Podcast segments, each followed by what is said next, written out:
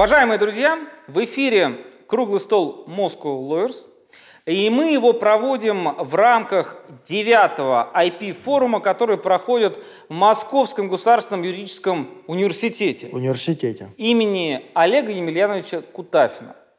А, тема нашего круглого стола – интеллектуальное право, ключевые тренды. Это круглый стол Moscow Lawyers. Выносим споры из социальных сетей и не выносим мозг нашим зрителям. Перед началом дискуссии напоминаем, что в соответствии со статьей 29 Конституции каждому гарантируется свобода мысли и слова. Поехали. Давайте начнем с представления гостей с моей стороны. Я сегодня прочитаю, потому что гости очень статусные. Елена Авакян, а, советник ЕПАМ, преподаватель кафедры интеллектуальных прав МГУА и член э, Совета адвокатской палаты Правильно говорю? Нет. Федеральная. Федеральная. Ну, адвокатская, Федеральная но палата адвокатов. Федеральная палата адвокатов, да. А, Авак Аганесян, заместитель начальника отдела обобщения судебной практики Суда по интеллектуальным правам. И Антон Пушков, это Сколково, управляющий партнер Центра интеллектуальной собственности. Александр. Спасибо. А, сразу все представляю Зубова Юрия. Он заместитель руководителя Федеральной службы по интеллектуальной собственности. И э, Дарья Терещенко, старший юрисконсульт, коллегал. Ну, Дарью мы рады видеть здесь э, с той точки зрения, что она, мы надеемся, будет э, транслировать э, позицию именно молодой части юристов, которые решили посвятить свою жизнь интеллектуальному праву. Ну что, начинаем? Да. Коллеги, первое, первый вопрос э, для того, чтобы нам с вами не путаться с терминологией, чтобы разъяснить нашим уважаемым зрителям, э, что же такое интеллектуальное право? Елена, давайте с вас начнем. Ну, мы сейчас с вами не на экзамене по курсу права, в том числе по праву, праву интеллектуальной собственности. А поэтому я бы сказала так, что что такое интеллектуальное право, закон и общество понимают очень по-разному.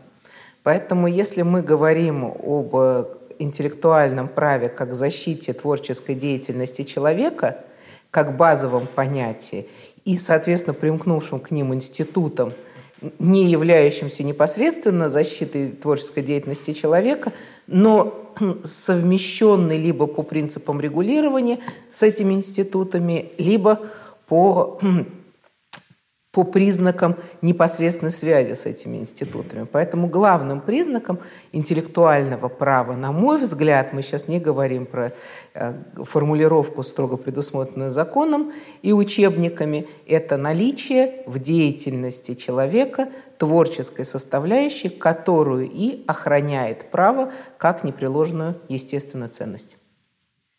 А скажите, пожалуйста, вот, наверное, вопрос э, к Аваку, потому что он обобщает эту практику. А почему необходимо говорить про некую отдельную сферу знаний интеллектуального права? Э, что другие э, части, например, гражданского права не справляются с этой задачей защищать творчество человека? Ну, так или иначе, Гражданский кодекс защищает и охраняет эти правоотношения, которые создаются, но в сфере Э, последних событий, которые уже происходят на протяжении наверное, 20 лет в России, э, очень быстро как раз развиваются эти общественные отношения, которые связываются с созданием, использованием, отчуждением защиты интеллектуальных прав. И э, законодатель осознает общественную значимость этих отношений и пытается придать новый импульс для их развития, для поощрения творчества и тем самым а, нормы, которые регулируют а, отношения, которые связываются с интеллектуальными правами, они выделены в часть 4 Гражданского кодекса и э, представляют самостоятельный институт. И в этом смысле, на мой взгляд, как раз э, смысл э, отдельной правовой регламентации заключается в том, чтобы обеспечить наиболее эффективное функционирование этих объектов, их вовлеченность в гражданский оборот и в то же время обеспечения надлежащей охраны и защиты этих прав э, и э, развития вот такого творческого составляющего. И поощрять э, будущих авторов, правообладателей на создание, в том числе и, наверное, шедевров в искусстве и других сферах общественной жизнедеятельности. На мой взгляд, смысл, наверное, в этом. Понятно. Спасибо. Антон, а вот хотелось бы с точки зрения практиков, потому что все-таки Сколково э, и вы э, в этом замечательном учреждении занимаетесь э, интеллектуальными правами, но вы, наверное, очень плотно погружены в, во взаимодействие именно с теми самыми творческими людьми, чьи права нужно защищать. Да, да, с изобретателями, в первую очередь, это объекты патентных прав. Сейчас в Сколково уже 3000 компаний – это российские юридические лица, стартапы. Они у нас разделены по разным направлениям науки и техники, от информационных технологий, это компьютерные программы, промышленные кластеры, промышленные технологии, энергоэффективность, естественно, медицина, фармацевтика, даже космос и агросектор у нас тоже представлен. А, и это сейчас, э, коллеги, сотни и сотни изобретений. То есть только за прошлый год более 600 изобретений, и традиционно в топ-100 изобретений России входит как раз решение и патенты наших участников, наших стартапов. А в части интеллектуальных прав я бы хотел немножко дополнить вот коллегу. Авак не сказал, но вы, наверное, знаете про то, что суд по интеллектуальным правам – это единственный специализированный суд вообще в системе нашей судебной, полностью посвященный вопросам интеллектуальной собственности, что уже говорит о многом. Понятно. Юрий, вас прошу. А понятно, что такой суд для нас это, ну, короче говоря, достижение, да. Очевидно, что когда это появилось, то мы как-то все немножко воспряли, обрадовались, но а, вот вам как а, органу исполнительной власти, да, то есть вот вы как считаете, а, нужна ли какая-то дальнейшая специализация, да, может быть, больше таких судов надо, да, или может быть, например, не судебные какие-то органы, или может какие-то функции вашего службе нужны в этом плане? То есть вот как бы достаточно ли полномочий, достаточно ли регулирования для создания шедевров? Э, спасибо огромное за вопрос. Да, безусловно, сегодня система э, интеллектуальной собственности в нашей стране, она э, развивается, существуют институты, институты, которые осуществляют регистрацию интеллектуальных прав, защиту интеллектуальных прав. В целом система выстроена. Но поскольку э, данная сфера права э, весьма специфична, э, требуется большое количество специалистов, мы в этом уверены и видим это каждый день, что именно специалисты в сфере интеллектуальной собственности и формируют, в общем-то, практику, формируют развитие творчества, способствует, как сказали уже мои коллеги, созданию новых э, интеллектуальных э, решений, идей и коммерциализации этих идей. Без человеческого капитала, ну, если можно так сказать, без специалистов, которые компетентны в том, как защищать права, интеллектуальные права, практически ничего не сделать. Поэтому, вот, на мой взгляд, основной упор, основная ставка здесь нужна на формирование компетентных специалистов формирования системы образования в сфере интеллектуальной собственности, ее развития. Хорошо, ну вот тогда к специалистам мы перейдем. Даже ты вот э, как считаешь, э, ну понятно, что раз ты этим занимаешься, то ты считаешь, что это перспективная сфера и интересная, и перспективная, да? Но вот, скажем так, ты как э, вот не регулятор этой системы, а участник. Вот как бы она насколько тебе кажется требует какого-то еще, не знаю, развития, улучшения, изменения, или все идет более-менее как должно идти? Ну, с учетом того, что отрасль достаточно новая, и четвертая часть Гражданского кодекса вступила в силу а, не так давно, ну, по крайней мере, по сравнению с другими части, частями ГК, по крайней мере, а, практика развивается, практика усиливается, и постепенно она а, концентрируется в какие-то определенные ну, пласты, по которым легко идти, по которым легко следовать практикам. А, конечно же, нет предела совершенству, а, и можно видеть некоторые шероховатости в взаимодействии там, Роспатента, Палаты по патентным спорам, суда по интеллектуальным правам. Но мне кажется, это вопрос становления практики и появления каких-то больше, большего количества а, постановлений, обобщений практики, ну, обзоров. да. Да, а, хорошую в этом плане работу делает суд по интеллектуальным правам. публикую обобщение обзора судебной практики, которые позволяют таким практикам, как я, в свою очередь смотреть, какие подходы формируют суды и как их нужно на практике применять. Ну, смотрите, коллеги, у нас э, по большому счету есть две категории практиков. Практики – это те, кто юристы, и практики – это те, кто не юристы. Да? То есть это те самые творческие люди. Видите, у нас уже терминология, мы с ней как-то э, как раз определяем. И вопрос к Антону. Сначала, а потом я бы хотел, чтобы все каким-то образом высказались.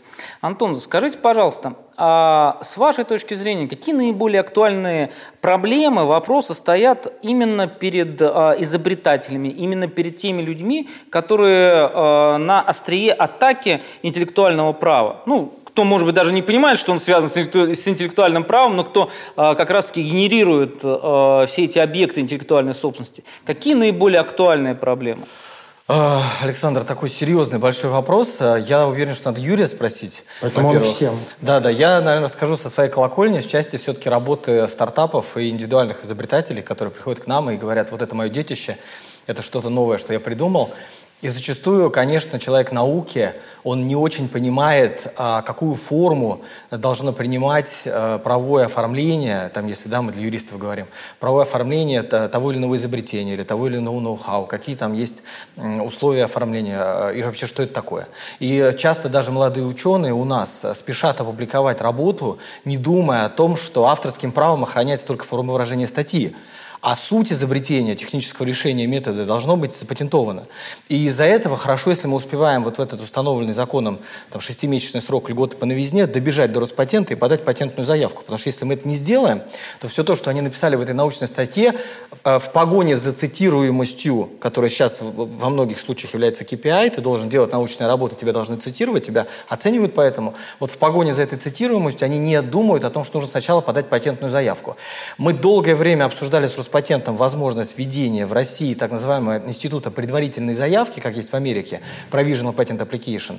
И здесь есть и плюсы, и минусы. Я не могу сказать, что я вот такой прям э, сильный сторонник э, предварительной заявки. Но механизм такой есть, э, когда подается в США, подается предварительная заявка, она очень простая, и в течение года нужно подать материалы основной патентной заявки, иначе она умирает. Она даже экспертизу не проходит. Но дату приоритета ты получаешь. То есть если тебе, как индивидуальному изобретателю, нужно что-то завтра рассказать или опубликовать, ты направляешь по почте материалы, Тут возникает вопрос, в каком объеме материала должны раскрывать формулу изобретения. Много вопросов есть, действительно. Но таких provisional applications, предварительных заявок в США подается достаточно много.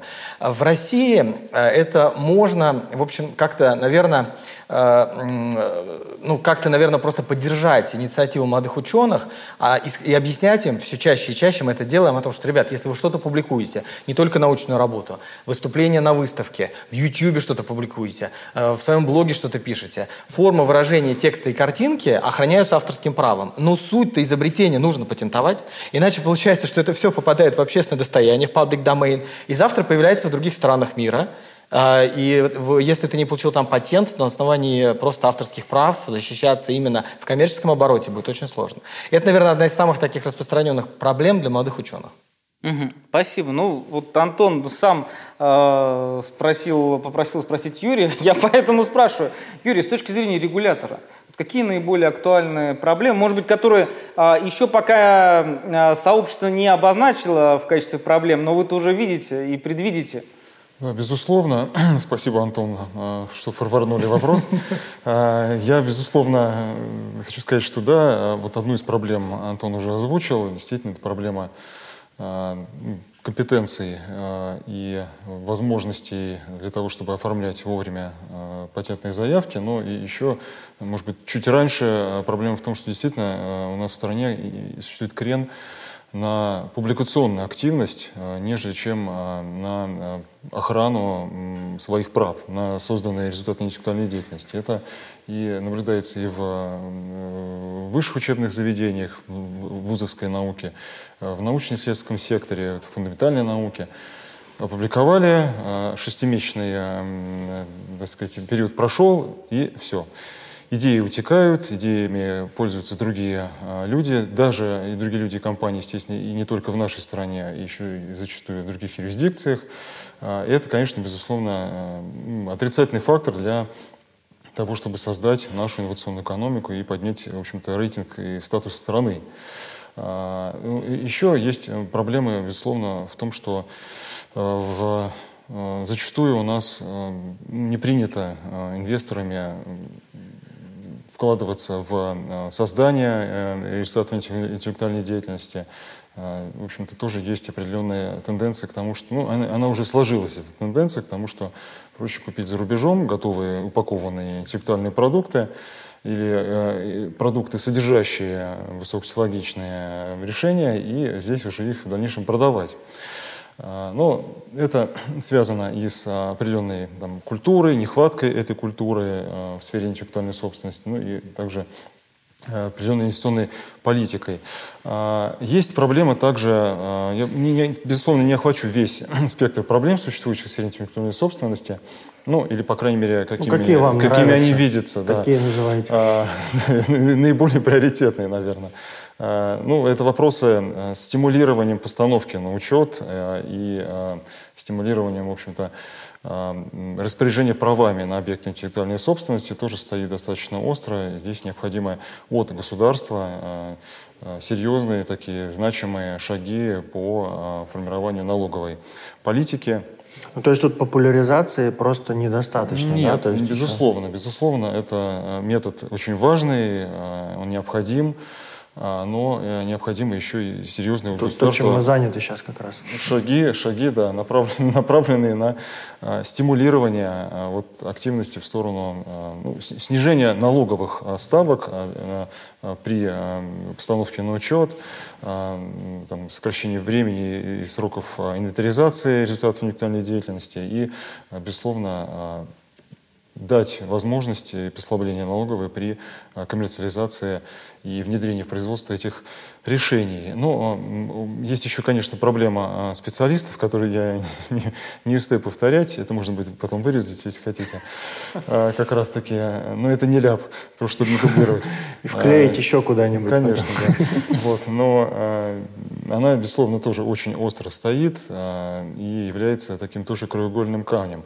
Еще отмечу один момент. Ну, все мы люди современные, все работаем с современными информационными технологиями, цифровыми решениями. И, безусловно, очень важно в сфере интеллектуальной собственности, как на, на, на всех этапах, в общем-то, жизненного цикла этого решения, этой идеи, внедрить э, или передать людям, изобретателям, предпринимателям технологическим, инвесторам инструменты, современные цифровые инструменты, которые позволили бы э, ну, в таком в бесшовном режиме, это уже модное слово, но оно действительно имеет под собой определенный глубокий смысл, в бесшовном режиме э, управлять э, своим интеллектуальным капиталом от момента его создания там, до момента получения правовой охраны и последующего уже внедрения в производство. Вот такую систему цифровых решений, цифровых сервисов необходимо в ближайшее время внедрить в сферу. А, Роспатент этим занимается, активно а, реализует подобные решения в 2021 году. Ближе к четвертому кварталу, я думаю, мы сможем а, уже рассказать и, вернее, не сказать, а предоставить все эти инструменты людям. А многие из них уже сегодня в тестовом режиме находятся. Пожалуйста, можно подключаться, тестировать и, и оформлять заявки, и в общем-то, и вести очень серьезную аналитику по э, патентным, патентным мировым э, ресурсам. То есть обращаться на сайт Роспатента? Обращаться на сайт Роспатента, да, совершенно верно. Отлично. Можно предложу альтернативную точку зрения на, на, на Нужно, конечно. проблемы, конечно. которые сегодня существуют? Альтернативу сайту Роспатента? Альтернативную тому, что здесь было озвучено. На самом деле, вот те, те проблемы, которые были озвучены, безусловно, существуют, но они существуют достаточно давно. Это такая наследуемая история, которая уже лет 20 существует. Мы лет 20 говорим публиковать или патентовать, мы лет 20 говорим, как бы вот так защититься с самого начала и так далее. Но ведь сегодня мы сталкиваемся с вызовами новой эпохи, с вызовами четвертой промышленной революции. А эта промышленная революция, помимо прочего, это развитие технологий 3D-принтирования в широком смысле – Так. И все то, что мы разрабатывали сотнями лет, а право интеллектуальной собственности, не соглашусь с вами, Дарья, очень пожилой на самом деле, суб, суб, э, так сказать, объект общественных отношений и э, там еще с 16 века развивающийся в той или иной сфере. Но, тем не менее, все эти институты начинают сдавать свои позиции, особенно институты патентной охраны. Потому что вся патентная охрана направлена на использование патента в производстве, когда мы знаем и видим, кто нарушает наши права. 3D-принтер, стоящий в гараже у каждого второго, на котором можно напечатать себе от одежды до зубного протеза, полностью размывает институт правовой охраны. Мы становимся беззащитны перед рынком программного обеспечения этого 3D-принтера, способного воспроизвести любое изобретение в составе практически любого технического решения. Конечно, есть очень сложные технические решения, но опять же, производство начинает размываться, границы в этом смысле начинают размываться, потому что одно дело ввести в страну iPhone, совсем другое дело переслать программное обеспечение, позволяющее распечатать условный iPhone на 3D-принтере и собрать его дома. Сейчас технологии пока еще слабенькие, рудиментарные, но с каждым годом они прогрессируют, причем прогрессируют семимильными шагами. И очень скоро мы встанем в праве патентном перед той же дилеммой, перед которой в свое время стали производители объектов авторского права, в частности аудиовизуальных произведений, когда невозможно догнать пирата, когда невозможно запретить потребление нелицензионного продукта. И они пошли по пути коллективного управления правами, появился знаменитый Михалковский сбор, то есть вмененный, вмененный платеж в пользу авторов.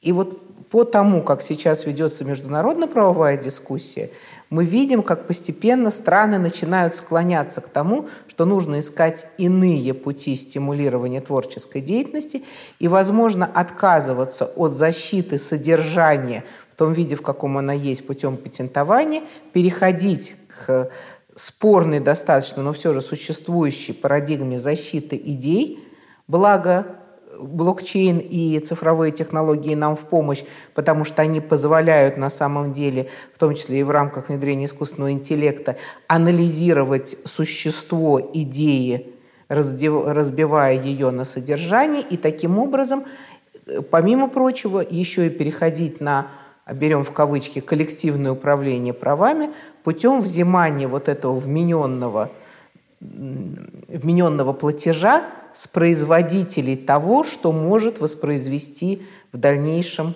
самое себя, либо иное другое изобретение. То есть на самом деле самая главная, наверное, проблема интеллектуального права сегодня – это то, что она стоит на э, пороге великого перелома. Мы постепенно видим, как начинают отодвигаться, казалось, незыблемые парадигмы, и мы вынуждены будем в достаточно среднесрочной перспективе задумываться о глобальном изменении самой системы регулирования этих отношений. Жуткое дело. Позволите? Да, Антон. Продолжу, да, чтобы тоже не занимать много времени. Я здесь согласен с Еленой в том, что действительно э, четвертая промышленная революция, э, цифровизация и всеобщий обмен данными – который у нас э, просто семимильными шагами развивается в мире, э, но подумать только, да, если мы загружаем в интернет какую-либо картинку, мы уже не сможем отменить это действие, она разлетается на, на тысячи серверов, и все, это доступно всему миру. И здесь, конечно, вот сохранение данных и получение вот этой проприетизации, то есть интеллектуальной собственности на эти данные, то есть на эти объекты, становится все сложнее и сложнее. Ну, что греха таить, в Китае за 6 месяцев строится полностью новая линия по производству вашего продукта, которую вы показали только-только где-нибудь в Европе или в России. То есть все процессы ускоряются. А процессы копирования и незаконного использования ускоряются просто с сумасшедшей скоростью. Но при этом, при этом, я бы, наверное, не говорил, что патентное право, вот оно умирает. Да, у нас есть 1225 ГК, где перечислен закрытый перечень результатов интеллектуальной деятельности и средств индивидуализации. Он закрытый. Да, там нет данных. А пользовательские данные, допустим, это вот все говорят новая нефть, это нефть там новой эпохи.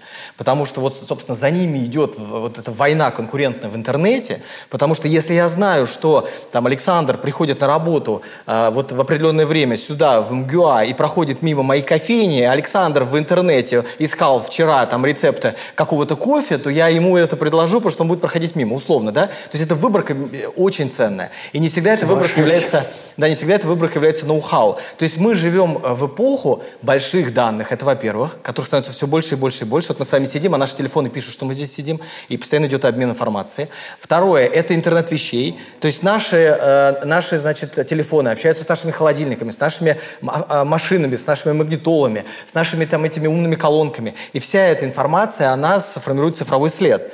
И что такое цифровой след с точки зрения интеллектуальных прав и прав человека? То есть мы здесь еще входим так, на территорию персональных данных. То есть это тоже очень большой э, вопрос, о котором нужно поговорить. Но патентные права все равно у нас остаются. Да, появляются новые сервисы, блокчейн, замечательно. Можно сделать, э, зарегистрировать какой-то файл. Ты придумал какую-то концепцию, ты описал, сделал какую-то фотографию, какой-то электронный файл ты загрузил. Дай в WIPO, Всемирная организация интеллектуальной собственности, кстати, единственный офис, который расположен в Восточной Европе у нас в Сколково, у них новый новый сервис Wipe Proof. Что такое Proof? Это токен, это электронный жетон, который присваивается на любой файл, который ты загружаешь в Wipe Proof, типа как наш блокчейн, и ты можешь это делать без всяких ЭЦПшек, без всяких госуслуги РУ. Ты просто заходишь на сайт Wipe, и регистрируешь там эту, это очень востребованный сервис. Но Вайпа к нему только подошла, а до нее, до Вайпа, таких сервисов уже было много. Вот тот же самый IP-Chain, про который Елена рассказывает. То есть э, есть вопрос с ускорением и упрощением защиты интеллектуальных прав. Но патентная защита и то, что сделал Роспатент,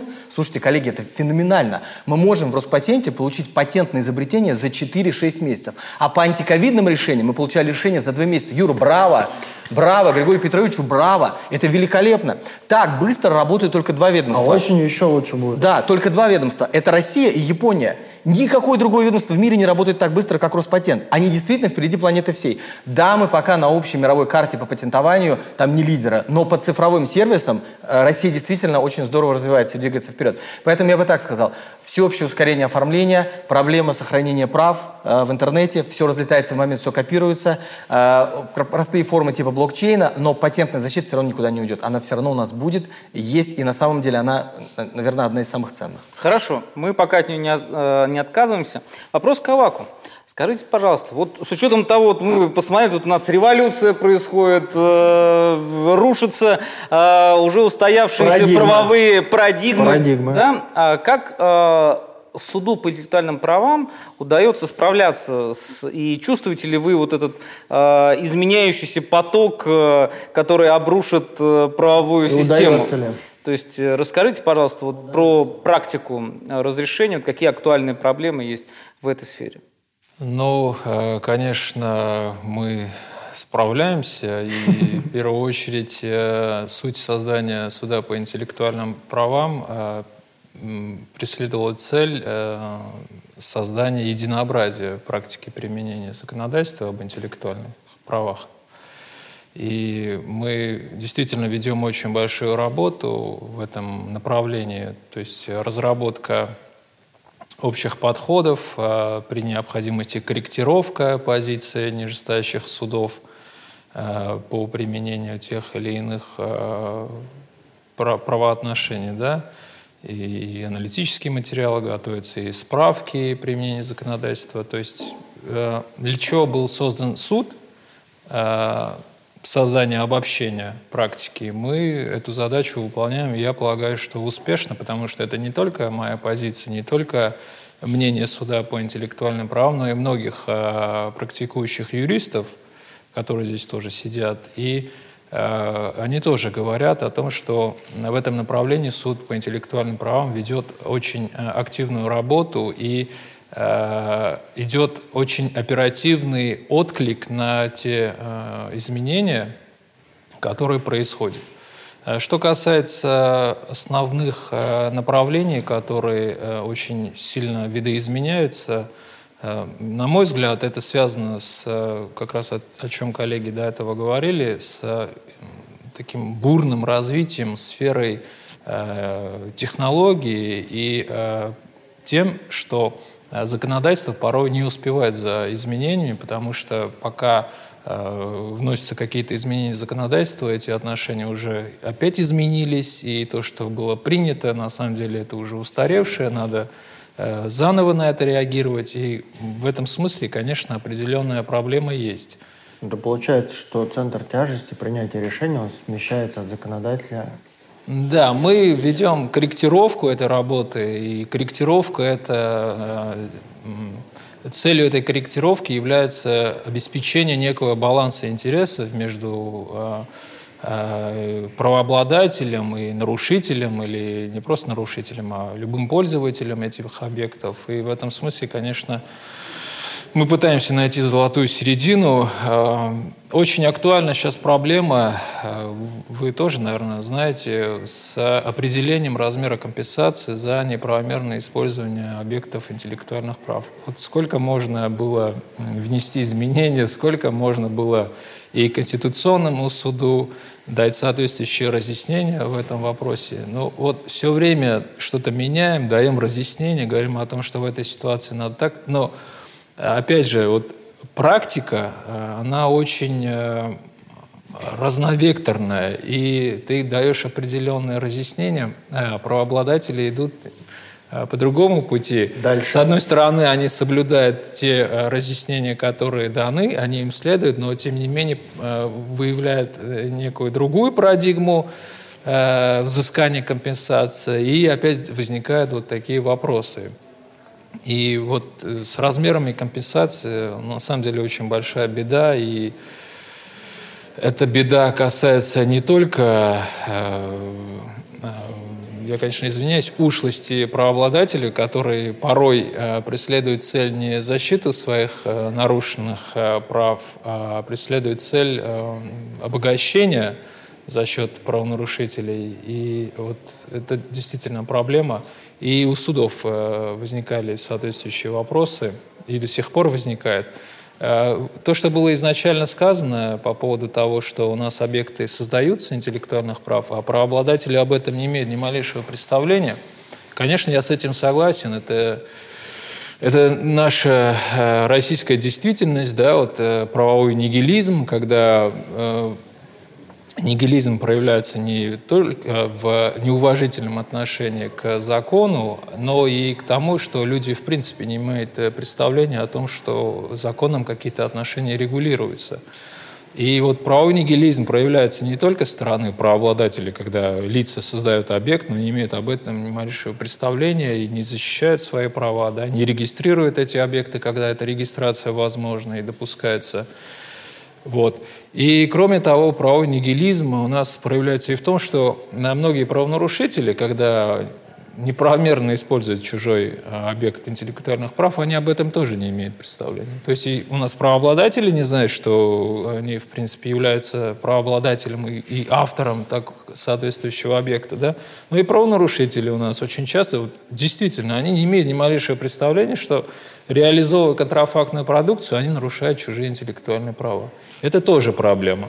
Поэтому это очень сложный вопрос, э, что с этим делать. Э, конечно, нужно э, развивать законодательство, и судебная практика должна очень чутко следить за теми изменениями, которые происходят вот именно в части защиты прав. И суд по интеллектуальным правам как раз эту работу ведет, на мой взгляд, ведет эффективно, и мы тоже стараемся оперативно реагировать на эти моменты, чтобы не допустить каких-то массовых э, несправедливостей, э, когда речь идет о защите интеллектуальных прав.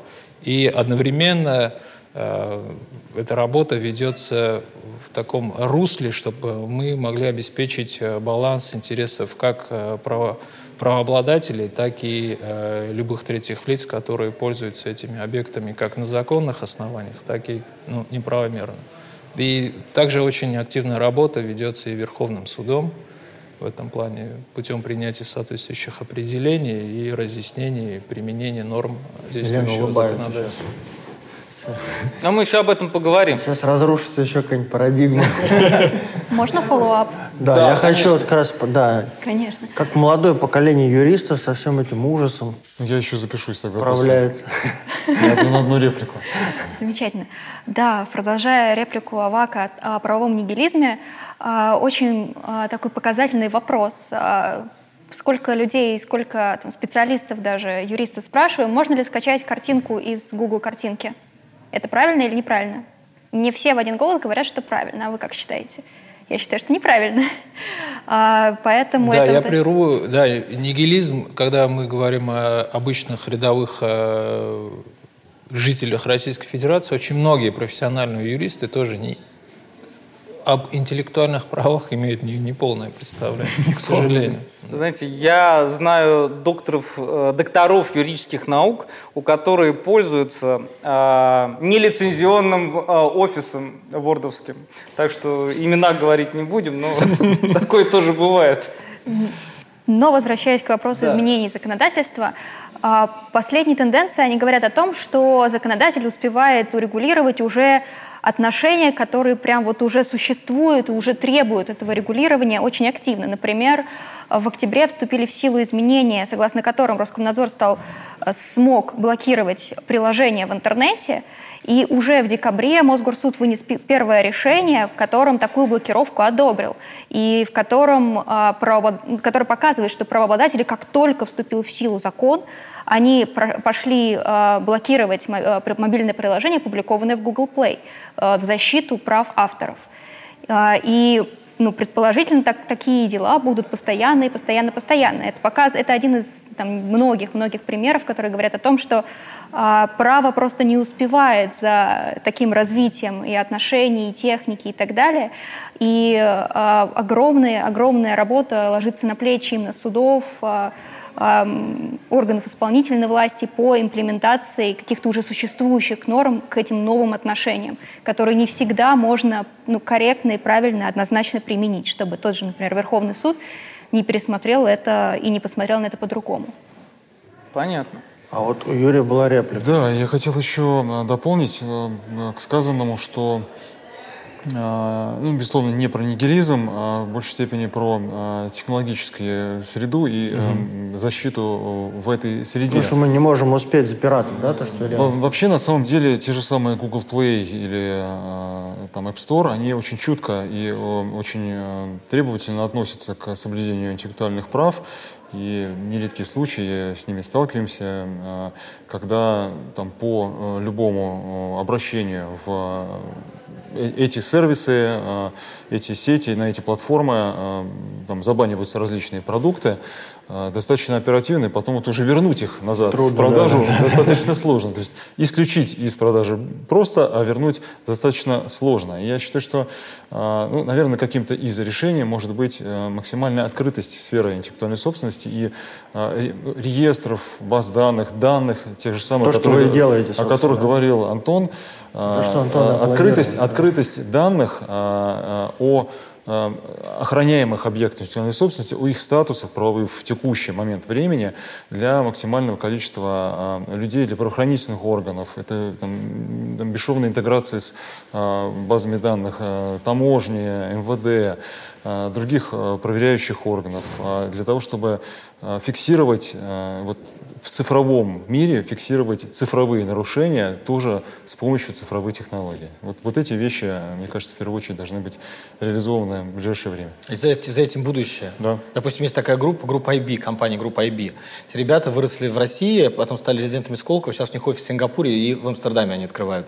Они уже входят в топ-5 э, по безопасности, по именно IT-безопасности, IT-security в мире, и они оказывают комплекс услуг, и не только, на самом деле, защита бренда или защита технологий в интернете, но, представляете, там есть такие интересные патенты у них, потому как ты печатаешь на клавиатуре, они называют это клавиатурный почерк, кажется, индивидуальный почерк, можно определить, кто пользуется в этот момент компьютером. Оказывается, у каждого есть характерная вот манера Представляете, как интересно. И вот такие технологии они Я бы сказал, как страшно жить, Антон. Да, это искусственный интеллект, к которому наверняка мы еще придем. Big Brother, Big Brother's watching you. Это очень давно известно, еще, собственно, с момента, когда возникли первые телеграфы. 16 Собственно, века. телеграфирование, почек телеграфиста, он всегда имел место быть. Соответственно, но здесь проблема в том, что сейчас уже очень многие не печатают, а общаются со своим девайсом, используя системы распознавания речи и так далее и тому подобное. То есть в данном случае здесь уже тоже технология одна догоняет другую, это все наслаивается, и э, здесь никогда не будет победителя, то есть потому что, просто потому что нет финишной ленты, к счастью для всех нас. А вот то, что вы сказали, что я улыбаюсь на словах о судебной практике, да нет, на самом деле я так как раз э, стопроцентно поддерживаю, что суд и должен, собственно, дополнять законодателя, и правоприменительная практика как раз и должна формировать тот э, пул регулирования, который не может создать законодатель для сиюминутных проблем. Но хотелось бы еще одну, сейчас мы говорим о проблемах, еще одну проблему поднять, это проблема безвиновной ответственности. В мире, где такое количество информации циркулирует, где она обезличивается на неизвестном нам этапе, возлагать безвиновно ответственность на того, кто не знал и не мог знать о нарушении права, является очень серьезным препятствием для развития бизнеса. И поэтому вот здесь, наверное, законодателю, в том числе и правоприменителю, стоит не, толь, не столько идти по пути пересмотра концепции э, э, снижения компенсации за использование да, и тому подобных, а может быть посмотреть в сторону отказа от безвиновной ответственности, а фактически от объективного вменения в этом смысле, когда тот, кто не может скрыться, несет ответственность за того, кто где-то когда-то причинил ущерб и давно уже скрылся в веках. И вот в этом смысле, конечно, у нас есть еще куда развиваться вот в этой части, потому что таких дел все больше и больше, патентных и авторских троллей все больше и больше, и дел таких в судах тоже достаточно много. И мы видим, какое количество злоупотреблений правом в этом сегменте происходит. Лена, вот вы очень важный вопрос, как мне кажется, подняли, и мы хотели о нем поговорить. А Он заключается в том, что интеллектуальное право в ряде случаев препятствует развитию технологий, э, препятствует развитию новой экономики, так называемой. И вот хотелось бы спросить, э, может быть, стоит пересмотреть отдельные принципиальные моменты, связанные с, э, с правом интеллектуальной собственности? Ну, я же вам сказала про обрушение По- доктрины. Да, помимо этой доктрины, то есть, может быть, э, произвести некий общий пересмотр, да, то есть, как есть, например, там сообщество, которое говорит о том, что э, ваша гутенберговская печать э, уже в прошлом, да, то есть, э, все книги должны быть э, свободны и так далее, да, какие-то вот э, на принципиальном уровне. Я полагаю, что да, у меня есть на это моя собственная научная точка зрения и, и как бы с точки зрения как эксперта в этой области права, я искренне полагаю, что так же как с объектами права авторского, когда мы фактически сегодня вынуждены говорить, что мы э, уже не сочиняем музыку, мы используем уже давно известные сочетания нот и звуков, их компилируя, когда мы видим, сколько там, 40 миллионов, по-моему, музыкальных композиций в публичном доступе, из которых можно скомпоновать все, что угодно, от э, Led Zeppelin до Шопена, да, на самом деле. То есть мы уже сегодня не знаем, что такое музыка, где заканчиваются ноты и начинается музыка. Мы уже сегодня не знаем на самом деле, что такое творчество художественное, и где заканчивается капля краски упала на холст и начинается произведение искусства. Мы уже сегодня утратили эти грани. И вот когда мы говорим об авторском праве и о том, что невозможно догнать пирата, главным рецептом было сделайте так, чтобы эти объекты были э, вменяемо платно доступны любому желающему. Создайте такие условия, чтобы с минимальным количеством э, затрат, в том числе временных затрат и финансовых затрат, я мог получить контент легально. И вот здесь та же самая проблема. Программы для ЭВМ, которые у нас сохраняются как произведение литературы, науки и искусства. Где заканчивается программа для ЭВМ? Что такое уникальная форма в программе для ЭВМ? Ведь это чуть ли не основной вопрос любого суда, связанного с пиратством программ для ЭВМ. Какое количество кода является программой, а какое еще нет? И вот чтобы во всем этом не разбираться, почему бы сейчас, тем более, опять же, блокчейн-технологии, далеко не только IP-чейн, вообще блокчейн-технология, токенизация, в том числе кодов, позволяет создать общий банк вот этих решений, который за минимальную плату в публичном пространстве позволяет каждому желающему использовать эти объекты. А после этого следует определиться, если уж мы защищаем уникальность формы – то мы защищаем уникальность формы и не лезем в содержание, и не пытаемся найти элементы переработки в каждом повторяющемся слове, и не пытаемся рассматривать в судах дела, является ли цитированием э, констатация э, факта новостного, если этот первый факт новостной был проконстатирован в одной статье, а потом использован в другой. То есть нам нужно вот немножечко пересмотреть те границы правовой охраны. И надо сказать, что в Соединенных Штатах Америки они уже давно идут по этому пути, когда очень ужесточились подходы к охраняемым объектам. Не в пользу авторов, а как раз в пользу свободы предпринимательства, в пользу свободы творчества. То есть у автора не должно быть монополии. Мы не находимся в, мы находимся в учебном заведении, но мы не занимаемся защитой от научного плагиата и не рассматриваем диссернет как единственный источник знаний о том, что есть плагиат. И вот я считаю, что здесь как раз должны быть пересмотры этих отношений в пользу, в некотором смысле, формализации подходов, исчерпания права, а с другой стороны, в пользу обеспечения возможности каждому свободно использовать за плату то, что создал другой. Спасибо.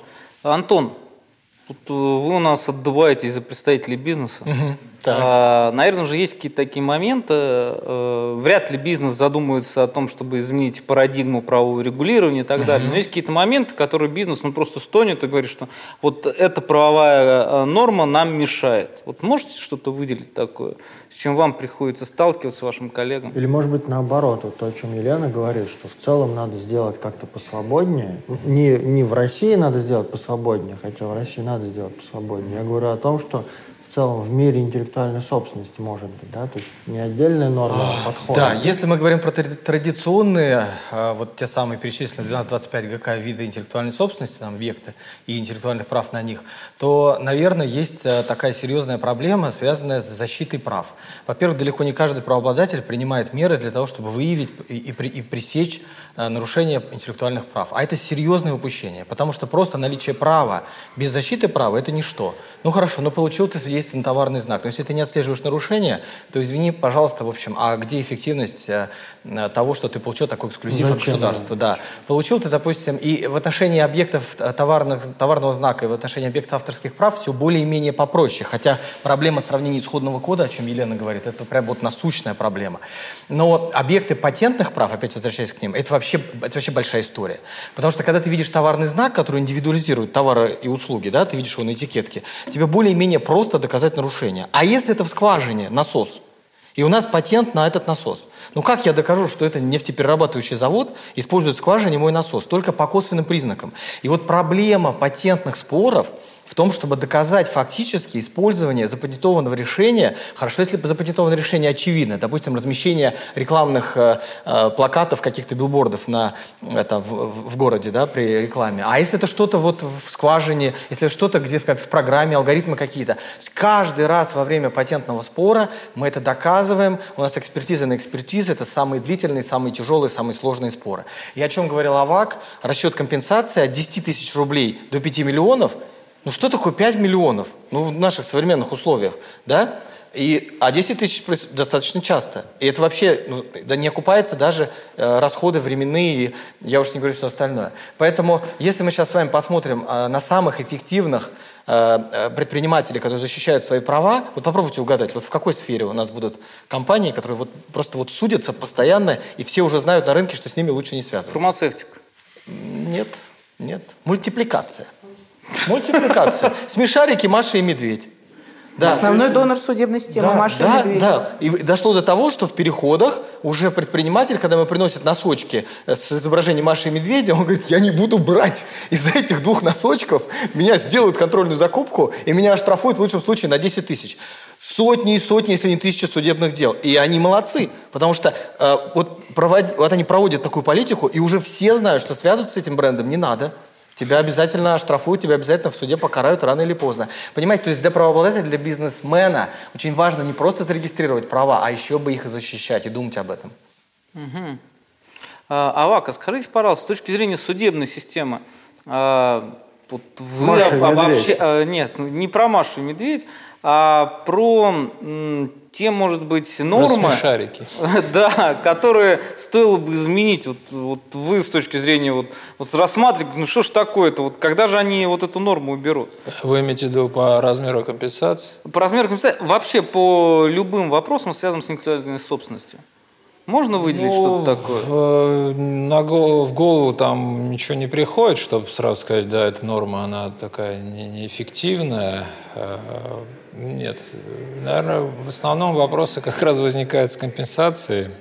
И, То есть вот эти вопросы, да? Да, потому что вот э, Антон говорит, что в отношении изобретений, там, э, соотношение трудозатрат и итоговый результат, я имею в виду в виде результативной части судебного акта о взыскании компенсации, не всегда оправдывается. Да, потому что э, в первую очередь трудозатраты на создание изобретения, на предоставление правовой охраны, на выискивание нарушений, да, там, проникновение в эту шахту, проведение экспертизы – Э, и взыскание компенсации, даже 5 миллионов, это иногда бывает недостаточно, да, Антон?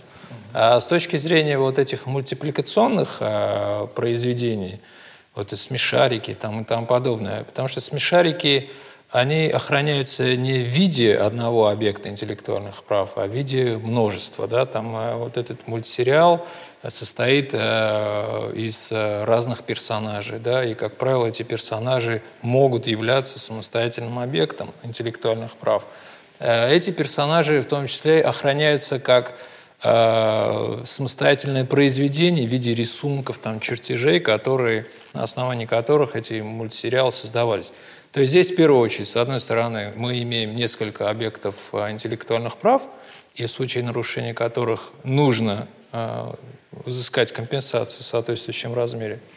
А с другой стороны, мы имеем э, некий материальный носитель, мы имеем э, вот, контрафактный товар, который по себестоимости, он э, ну, никак не соотносится с, даже с минимальным размером компенсации. Да, там, ну, просто человек продает тетрадку, на тетрадке э, с лицевой стороны, с титульной стороны там 5 вот этих смешариков – а с другой стороны тоже 5, да?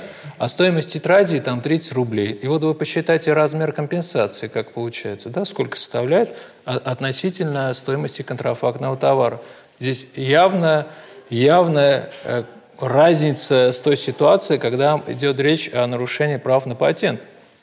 Потому что здесь ты продаешь ну, незначительную вещь, и по соотношению там, стоимость компенс... размер компенсации, ну, десятки раз больше. А когда имеет место патент, даже 5 миллионов, э, кажется, что это не, не, не, не соразмерная сумма э, характеру нарушения и э, причиненному вреду. Ну, если вред, конечно, будет доказан. Поэтому с компенсацией очень большая проблема. Я говорил об этом, что пытаются всячески судебные органы там, разработать какую-то золотую середину, которая удовлетворит и правообладателей, и правонарушителей. Все время что-то делается, но, к сожалению, иногда бывают такие ситуации, когда все-таки явно там что-то не то.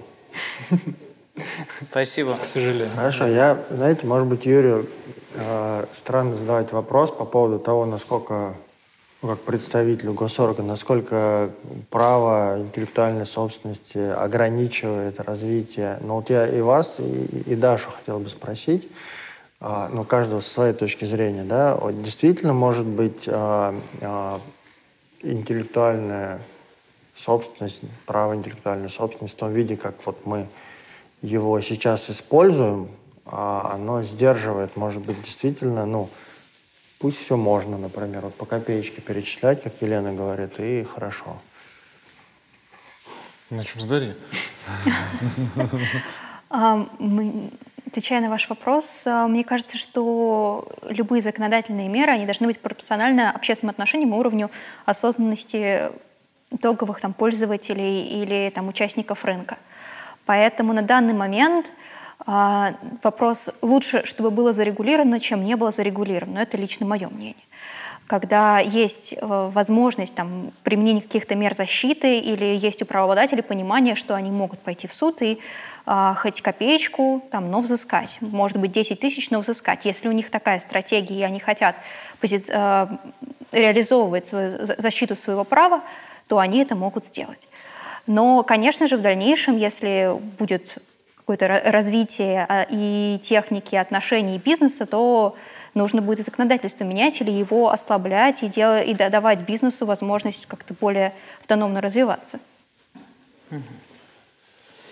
А, я, естественно, как а, представитель государственного органа власти, скажу, что я совершенно с тезисом не согласен, с тем, что каким-то образом интеллектуальная собственность ограничивает развитие э, творческих э, инициатив, ну и новой какой-то создание каких-то новых, создание каких-то новых решений, а наоборот стимулирует. Я в этом уверен абсолютно и э, говорю это и как, опять же, как государственный служащий, как представитель Роспатента, так и э, как человек, который, в принципе, погружен в эту сферу и э, ну, вижу, знаю, э, как это происходит на самом деле. Ну, не думаю, что стоит повторяться, что обеспечивает э, патент, э, что правовая охрана позволяет э, как раз-таки не прятать и не скрывать свои достижения, а наоборот сделать их публичными.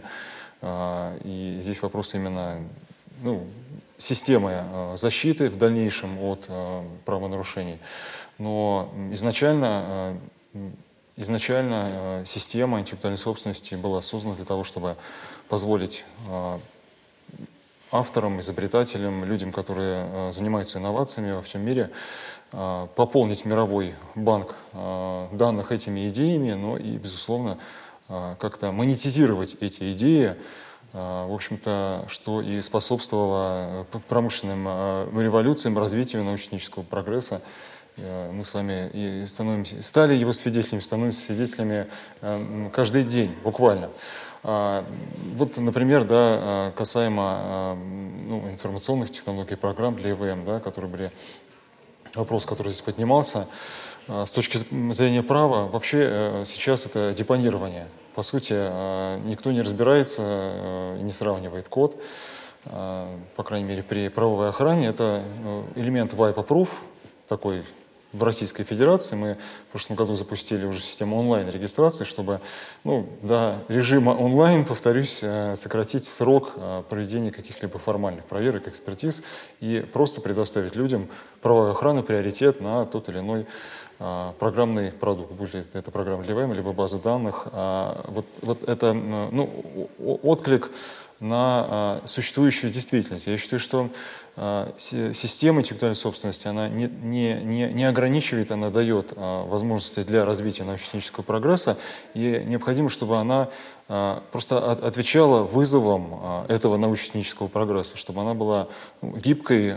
Ну, то есть наш путь — это простота заявления, простота регистрации, это, получения это, информации. Это, это возможности комфортные, клиентоориентированные возможности для того, чтобы работать с системой интеллектуальной собственности и я хотел э, тоже вот, э, ну, как бы, э, вскользь услышал тезис, что, безусловно, наверное, бизнес не интересуется какими-то вопросами правового регулирования в нашей сфере.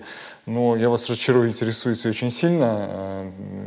Существует даже при правительстве такая инициатива, ну, и не только в сфере интеллектуальной но и, и в, этом, в этой области тоже, по трансформации делового климата. Это серьезный проект, 24 мероприятия на несколько лет, ну, в первую очередь, конечно, ближайшие два года, прошлый и текущий год, по внесению изменений, очень существенных изменений в законодательство, в гражданский кодекс, в налоговый кодекс, которые именно создадут вот эту, ну, наверное, клиентоориентированную и комфортную среду для интеллектуального творчества. Спасибо. А можно небольшая да. ремарка, слова поддержки? Я абсолютно согласен с Юрием в том, что э, законодательство не ограничивает э, в создании каких-то объектов интеллектуальных прав, а наоборот способствует предоставлению надлежащей охраны. И те, э, в том числе ненормативно-правовые акты, которые существуют в части создания правил, подачи, рассмотрения заявок на, ну, в основном патенты, конечно, и товарные знаки. Э, вот вся эта процедура, э, может быть, она, конечно, и не очень понятна человеку творческому, потому что все-таки это административная процедура, и иногда наши ученые, да, творческие люди не очень в этом разбираются, и в этом смысле, наверное, какая-то проблема есть. Но это не проблема законодательного регулирования – это проблемы, которые связаны с личностью конкретного человека. И все эти ограничительные э, нормы, которые есть, я имею в виду, которые регламентируют порядок рассмотрения и представления, они в первую очередь э, направлены на то, чтобы э, вот, индивидуализировать э, соответствующее техническое решение с тем, чтобы предоставить ему правовую охрану и чтобы ну, сходные да, технические решения, они не перекликались, и в итоге, чтобы интересы вот этого правообладателя, автора изобретения, чтобы интересы этого человека были защищены. И в этом смысле я, конечно, полностью солидарен, что нормы действующего законодательства в первую очередь, конечно, направлены на обеспечение интересов самого правообладателя, а не на интересы э, любых третьих лиц, которые могут э, э, посягать да, или нарушить интеллектуальное право. Хорошо. Коллеги, ну мы сегодня собрались в том числе ради нашей молодежи. И вопрос, который не могу не задать, какие вот с вашей точки зрения наиболее перспективные сферы э, интеллектуального права, что вы могли бы порекомендовать коллегам, э, на что обратить внимание или чему посвятить, может быть, даже свою собственную жизнь? Елена.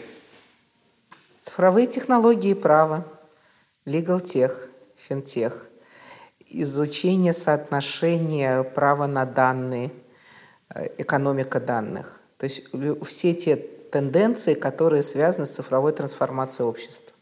Потому что этот процесс не остановить.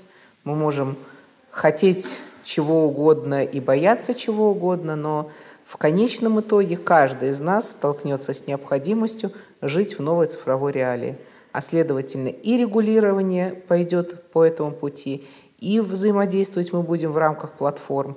И, соответственно, я считаю, что учиться нужно двум вещам. И говорю это своим студентам. Программировать на Python и изучать психологию. Потому что не забывать, что юрист – это человек-человек, с одной стороны, а с другой стороны, что человеку, которому вы смотрите в глаза, ваша помощь понадобится для того, чтобы выжить в новой цифровой среде. Спасибо. Ничего себе. Авак? Но э, сложно изобрести заново колесо, и Елена Георгиевна абсолютно правильно сказала, что мы вот сейчас живем... на Python нелегко.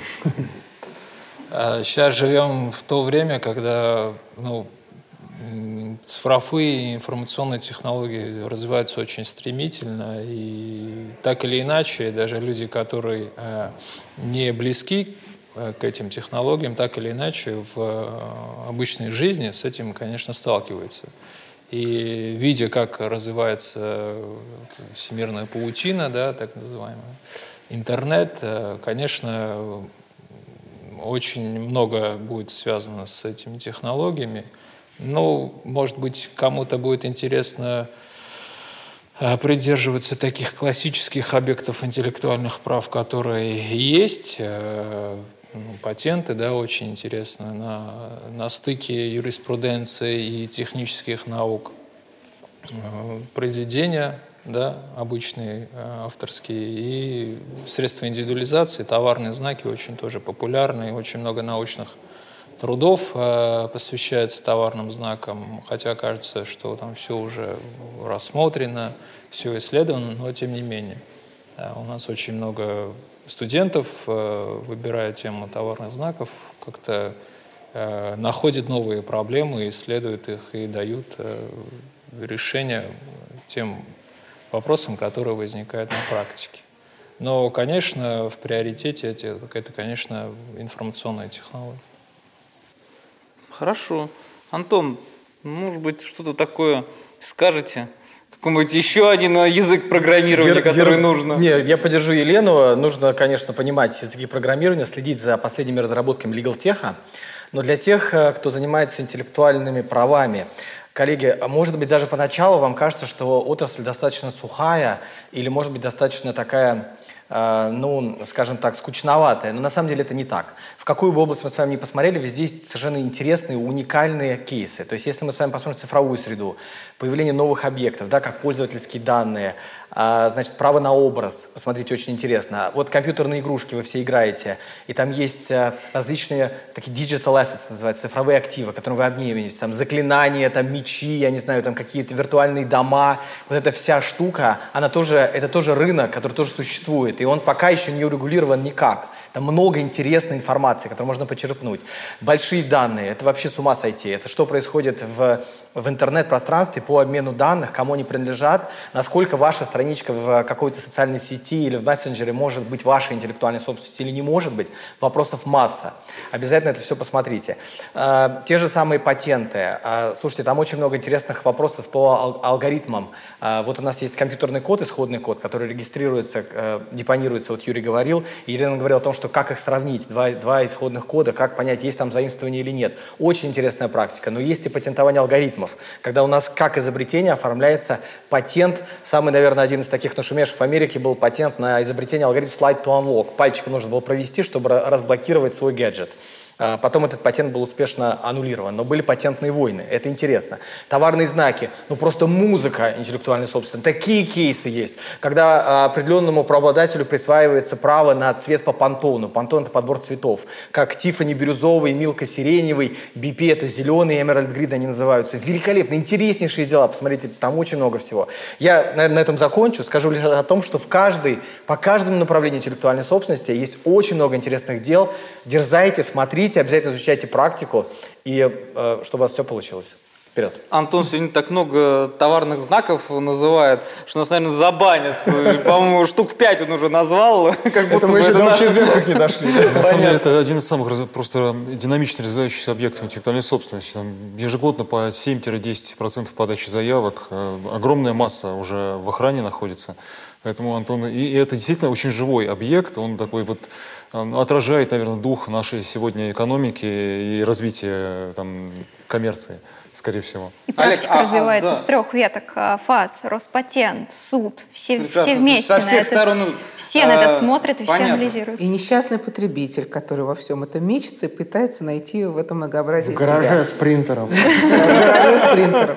Распечатывая себе. Да, ходит с 3D-принтером и не знает, э, где взять то, э, законно, где взять ту, тот файл, который можно будет потом распечатать. Это я э, подолжу к тому, что э, на самом деле считаю, что очень важными направлениями сейчас в сфере интеллектуальной собственности, интересными для молодежи, для молодых э, специалистов, может быть, ну, как вот грани тех самых информационных цифровых технологий, это трехмерные технологии, трехмерное моделирование сегодня в промышленности, в системе инжиниринга, это номер, номер один, это то, что движет сегодня все, все самые прорывные разработки во всем мире абсолютно, это очень динамично развивающаяся а, технология.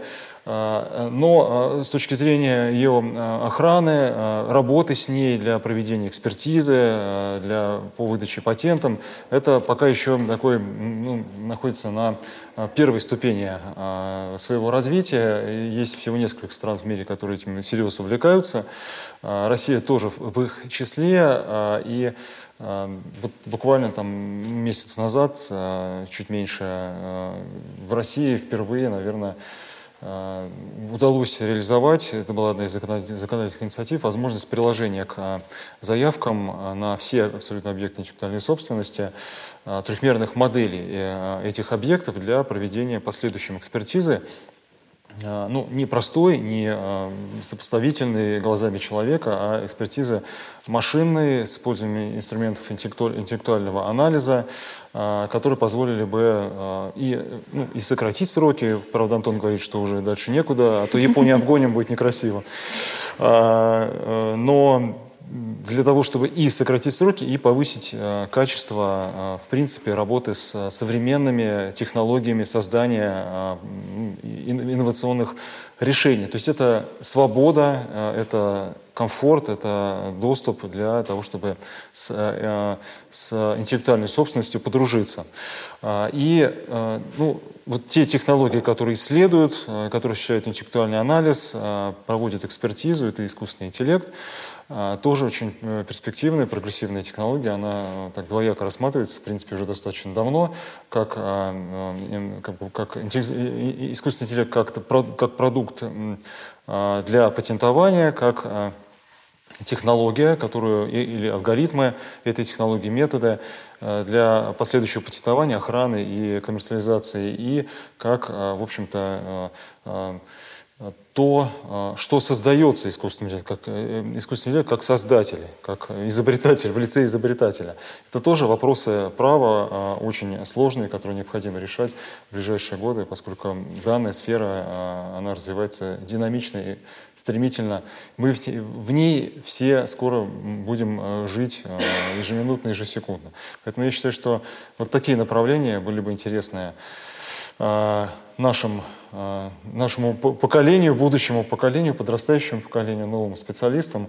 А для того, чтобы э, стать э, более высоким профессионалом, мы приглашаем поработать у нас в системе Роспатента, чтобы набить руку, так сказать, познакомиться с живыми примерами вот тех самых технологий и, с, и ну, определить, возможно, их путь в дальнейшем. Дарья, так что вас прельстило? У нас как представитель молодежи, целевая аудитория. Вот скажите, что вас прельстило из всего, что здесь говорилось? Что бы вы себе выбрали? Мой личный фаворит на данный момент – это блогерское право. Потому что я приду домой, вы придете домой, и каждый из нас напишет пост в своих социальных а, сетях да, да. или в Инстаграме фотку опубликует, или там сделает стрим, или ТикТок видео сделает, что-нибудь. А, и разобрать каждый пост на составляющие, понять, что можно, что нельзя, и как вообще общаться в интернет-пространстве, и как наносить себя, это то, что мне, например, очень интересно. Мне нравится наблюдать за практикой зарубежной и российской. Всегда мне, мне тоже лично нравились бренды. Мне казалось, что есть какая-то динамика в развитии о том, как можно себя позиционировать, что такое брендбуки, что такое товарные знаки, как их можно сочетать для того, чтобы свою уникальную бизнес-идентичность донести до конечного пользователя. И что такое фирменный стиль, как это все соотносится, мне всегда это тоже было интересно. И, наверное, а, именно это такой вот непредсказуемости, какая-то творческая составляющая, это то, что привлекает многих молодых специалистов в праве интеллектуальной собственности. Спасибо. Уходит постепенно цифровое, цифровое право из э, сферы права интеллектуальной собственности, разделяется, выделяется в самостоятельный. Может, институт. так и пусть. Да. Время покажет. Время покажет. Понаблюдаем.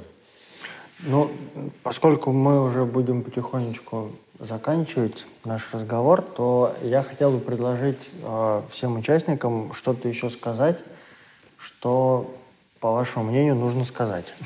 Ну, то есть завершение, да? То есть что вот вы бы хотели, чтобы прозвучало? Если такое есть. А такое всегда есть. Ну, у меня нет ничего. Это впервые, когда у нас нет ничего. Тогда мы подведем итоги уже Можно нашей я- сегодняшней дискуссии. Ну, слово молодым, пожалуйста, Дарья, давайте. А мне кажется, что последние, практика последнего года, последних а, лет и, может быть, ближайшие перспективы, она тоже в части интеллектуальной собственности поменяется. Лично мне очень интересно посмотреть, как повлияет на право интеллектуальной собственности ковидная эпоха. А, И уже сейчас видны там первые ласточки, как это а, меняет практику и как, например, а, каким мерам приходят те индустрии, которые пострадали больше всего, например, кинотеатры, сфера развлечений, музеи, экспозиции и так далее. Это тоже затронет интеллектуальную собственность. А, Интернет вещей, а, диджитал-маркеты, магазины, агрегаторы. А, На, на все эти рынки очень сильно повлияла вот эта вот последняя наша обстановка. И я с а, большим любопытством смотрю в будущее о том, как, как, как практика поменяет и как это отразит в ближайший год-два. Ну что, Александр Сергеевич, нам нужно э, подвести итоги и разоблачиться, чтобы было без галстуков. Э, это говорит о нашей непредвзятости и готовности э, говорить о многом. И готовности к разоблачениям. Ну, э, я думаю, что ни для кого не секрет уже, что э, сфера интеллектуального права, она становится такой очень ключевой для развития экономики. Э, несмотря на экономическую ситуацию в стране, в мире, тем не менее, Да. интеллектуальное право приобретает все больше и больше значения.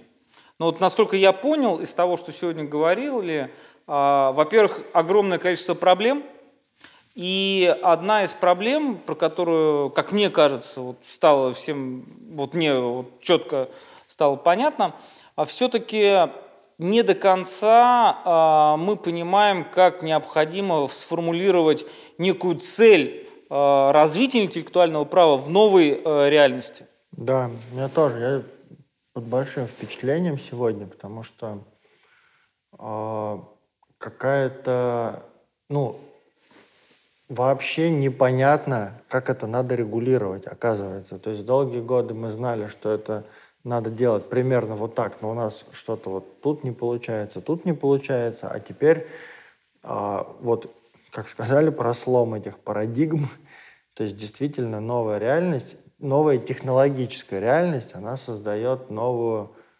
правовую реальность. Но технологии настолько, правда, быстро развиваются, что право... Не вот это избитое, что право не успевает а, охранять, подстраиваться. Даже не в этом дело. То есть это какой-то вообще а, нео, не знаю что, неокоммунизм. То есть, Право не успевает осознать вообще, что происходит. то есть речь идет о том, что э, скоро всем всего будет хватать, ну, в золотом миллиарде как минимум. И, соответственно, уже нет возможности бегать за каждым, кто что-то нарушил. И то, вот о чем Елена говорила, что, слушайте, давайте просто будем отчислять тем, кто это придумал, изобрел или внедрил, а пользоваться просто уже будем, потому что иначе совсем никак. И вот это вот, конечно, поразительно, потому что а, наша, а, как сказать, ну, голова, что ли, так настроена была всегда, ну, моя, что, ну, надо все это выстраивать, отлавливать, через суд защищать. То есть, но получается действительно, что когда можно на принтере распечатать iPhone, пока нельзя. Я не знаю, к сожалению или к счастью, но пока нельзя. Но, вероятно, будет можно скоро. И тогда, конечно, за всеми не набегаешься, очевидно. И тут вот должно быть что-то новое. А что, вот как ты и говоришь, да, право не успевает осознать. То есть сейчас просто вот мы как будто бы дел, действуем еще по инерции вот в этой вот старой э, концепции, но при этом мир уже изменился. И нужна какая-то новая концепция. И пока не ясно, какая. Ну и, кстати говоря, вся надежда на суды, потому что если суды э, смогут справляться с этим осознанием тех проблем, которые возникают, тогда я думаю, что мы этот переходный период как-то э, переживем. Ну и вся надежда на молодых, конечно же. Да, вот они такие активные, На Дашу, да, позитивные. да. Да, то есть они берут с, в свои руки завершение дискуссии, так что Да. э, в этом плане можно быть уверенным, что все будет хорошо. Ну что, надо сказать завершающие слова. Да? Давай. Э, я все время, у меня проблема с э, Давай я начну говорить свое, а ты с Конституции Да, давай, я закончу. Это был круглый стол Moscow Lawyers. Мы выносим споры из социальных сетей, не выносим мозг нашим зрителям. Помните, право может, должно быть интересным.